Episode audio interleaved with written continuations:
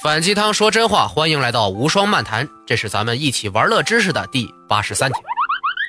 二次元界呀，有一个词叫做相爱相杀，就是说两个人明明爱的要死，哎呀，但是却还要兵戎相见，你死我活，基本就是走虐心的剧情啊。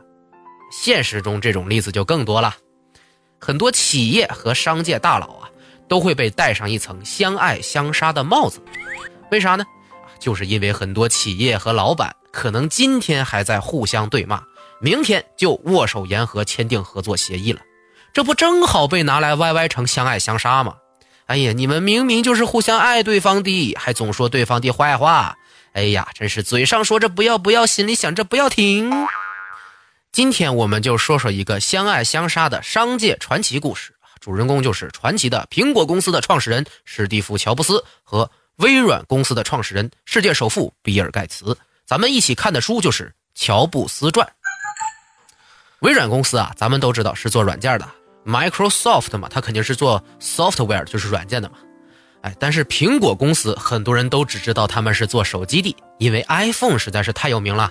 但是呢，实际上苹果公司是做个人电脑起家的，而且和微软公司有着非常紧密的关系。那这还得从1982年开始说起。当时的比尔盖茨啊，还不是世界首富，只是一个小公司的小老板。而乔布斯那个时候啊，因为苹果二号机一跃成为整个硅谷啊，甚至整个美国的偶像。苹果公司在1982年的年销售额大概是十亿美元，微软却只有三千两百万。那那个时候你可以看出来，比尔盖茨啊，也就只有给乔布斯当小弟的份儿。苹果电脑在当时是一个具有跨时代意义的产品啊。意味着电脑不再是只有大型企业才需要的玩意儿了，家庭和个人都应该拥有这样一台便捷的机器。但是，只有硬件是不够的，电脑啊，真正的作用是可以通过里面的操作系统和软件来帮助人们进行办公和娱乐嘛。微软在前期啊，就是帮助苹果公司制作软件的合作伙伴。乔布斯啊，特别喜欢比尔盖茨做的工具软件，尤其是微软的 Excel 和 Word 软件。那现在已经是 Office 软件套装的那个王牌了哈。乔布斯呢就偷偷的找到了盖茨，说：“哎呀，你们以后只给我们独家做 Excel 吧，啊，我呢就把我们公司做系统程序的软件炒掉，无限期的使用你们的程序啊，咱们以后一直进行合作。”可见乔布斯非常看重和微软的合作呀。当然，这个秘密协定之后可是让苹果吃了很多苦头，那这是后话了哈。因为这些合作呀。比尔盖茨经常去苹果公司参加他们的聚餐活动，几乎快成为他们的一份子了。可见两家公司合作关系是多么的亲密。乔布斯呢是把比尔盖茨啊当做战友来看待的，因为他们有一个共同敌人，就是当时的科技巨头几乎垄断整个市场的 IBM。那比尔盖茨心里其实是有数的，和苹果公司的合作呀，只能是一个暂时性的战略，毕竟市场这么大，还有 IBM 那么一个可怕的对手。让他微软和苹果一辈子绑在一起呢，不现实。而且，微软一直就想做出一款属于自己的图形用户界面，但是这个却是苹果的专长。所以盖茨啊，总是想着，哎呀，怎么能从苹果这里呢把这套东西给学来？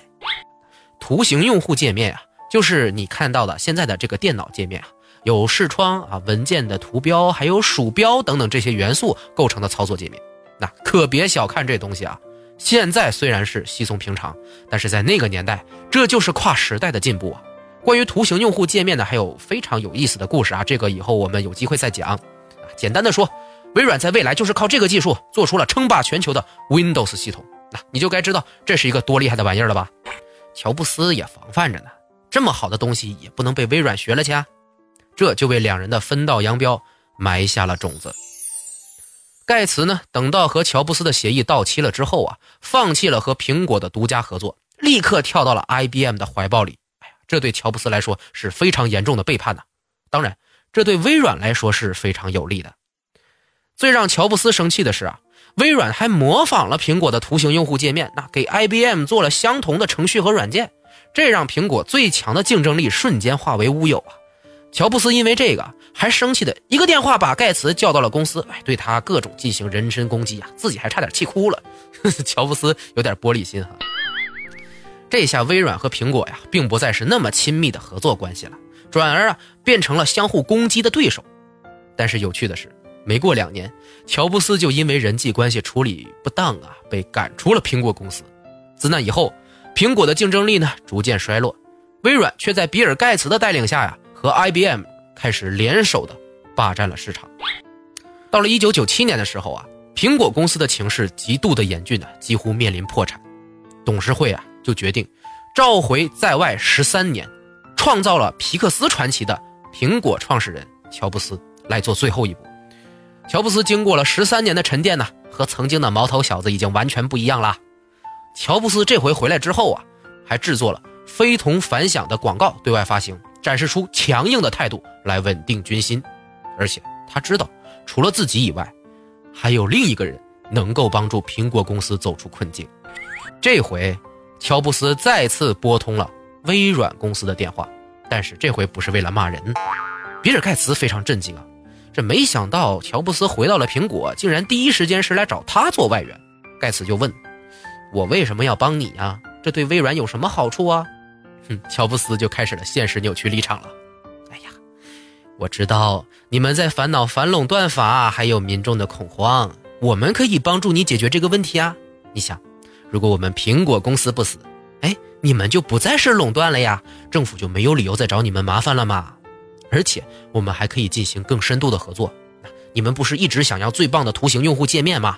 我们给你技术和授权来换取你的资金，好不好呀？嗯，乔布斯现在反倒成了小弟啊！但是即便是他这么火爆的脾气，这个时候也只能弯下腰来把事情谈成。结果呢，微软花了两亿美元入股苹果，但是呢没有投票权啊。对应的苹果呢，把图形用户界面这个技术完全授权给了微软，而且让他们免去了反垄断法的追查。之后，在一九九八年的 iMac 发布会上啊，比尔盖茨还在大荧幕上给苹果粉做了一番演讲，表示微软很高兴乔布斯回归呀，哎呀，两家公司又能重新携手合作了，非常非常好呀。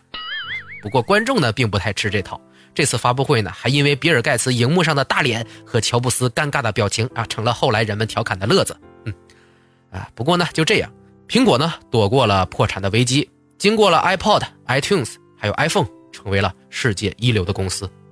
微软呢也成功的躲过了反垄断法的制裁啊，Windows 系统还是独占了市场很多年，现在依旧是个庞然大物。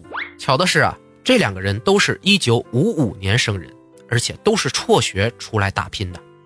尽管有很多的矛盾点呢，两个人啊还是互相了解的，就是对方真的很了不起。其实我们在生活当中啊也很容易碰到这样的情况，那和一个人真的有很多合不来的地方，但是对方的能力真的很优秀啊。英雄惜英雄，哎，不至于完全决裂。如果能合作呢，还是会坐下来好好聊一聊。这世界啊，本来就不是非黑即白的，尤其是商界。我们和今天的对手啊，明天就可能因为另一个崛起的新秀而联手。谁都别把脸皮撕破，说不准以后就要求谁来帮自己一把。有的时候啊，一根筋的人显得可爱。那比如做事一定要追求极致的乔布斯，虽然脾气不好。但是在我们产品人眼里，他就是神呐！但是即便是乔布斯这么认死理的人，也不会拒绝和以前的对手合作。相比之下，很多人因为一点小事就老死不相往来，那实在是有点过于单纯了。回想一下呀，我以前就很容易得罪人，十足的鹰派，说话一向不好听。最近呢，重新精读一遍《乔布斯传》，看到的呢，不再是精彩的故事。而是里面一些微妙的合理性和必然性。现在明白了，不说为了目的不择手段这种吓人的话，但是要是真碰到了需要低头的时候，咱还是得乖乖的要找人家聊聊，哪怕以前撕得再狠，也得硬着头皮上啊！